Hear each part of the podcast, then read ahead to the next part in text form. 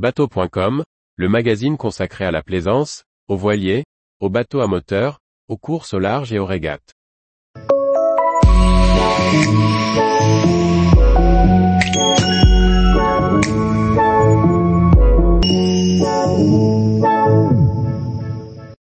Comment faire venir votre femme à bord, ou l'éviter à tout prix?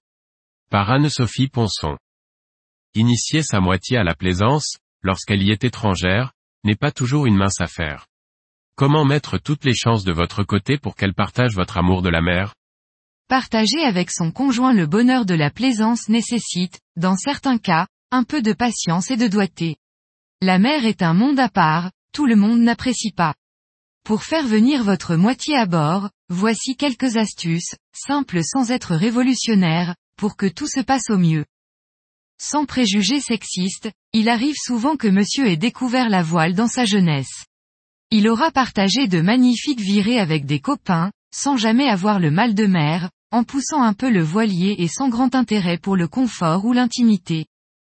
Voilà qu'il est en couple avec une terrienne, et qu'il aimerait bien lui faire découvrir la voile, acheter un bateau et partir en croisière pendant les vacances.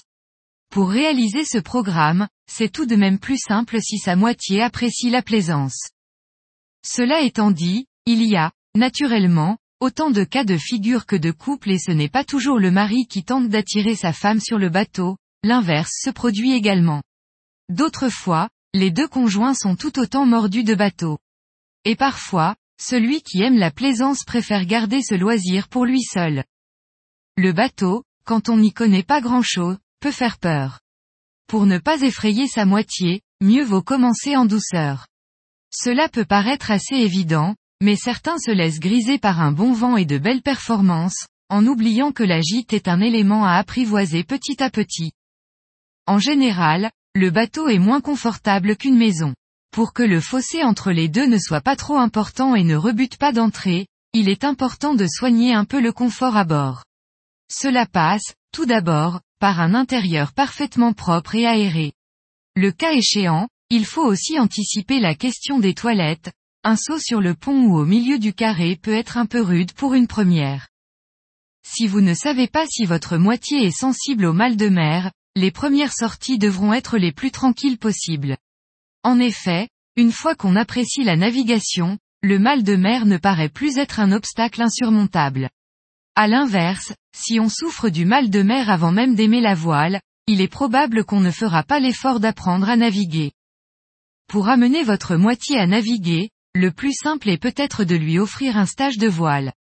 En effet, lorsqu'on connaît les bases de la navigation, la peur diminue.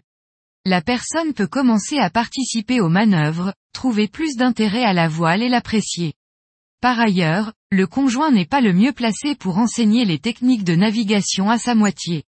Cela génère souvent plus de tension dans le couple que nécessaire. Ainsi, le programme idéal pour initier sa moitié serait le suivant. Prévoir une première sortie courte, un week-end au maximum. Limiter les plages de navigation à deux heures environ. Choisir une jolie destination. Un charmant petit port à visiter, un beau mouillage sur une île, Naviguer avec des conditions météo parfaites, mieux vaut annuler une sortie si le temps n'est pas au beau fixe. Avoir un bateau très sûr, très fiable, que le capitaine connaît bien, des soucis techniques pourraient faire perdre définitivement confiance. Faire le ménage dans le bateau avant d'y accueillir sa moitié. Prévoir de délicieux encas. Et si vous pouvez croiser la route de quelques dauphins, ça ne gâchera rien. Toutefois, si vous pensez toujours qu'une femme à bord porte malheur, vous faites comme vous voulez. Tous les jours, retrouvez l'actualité nautique sur le site bateau.com. Et n'oubliez pas de laisser 5 étoiles sur votre logiciel de podcast.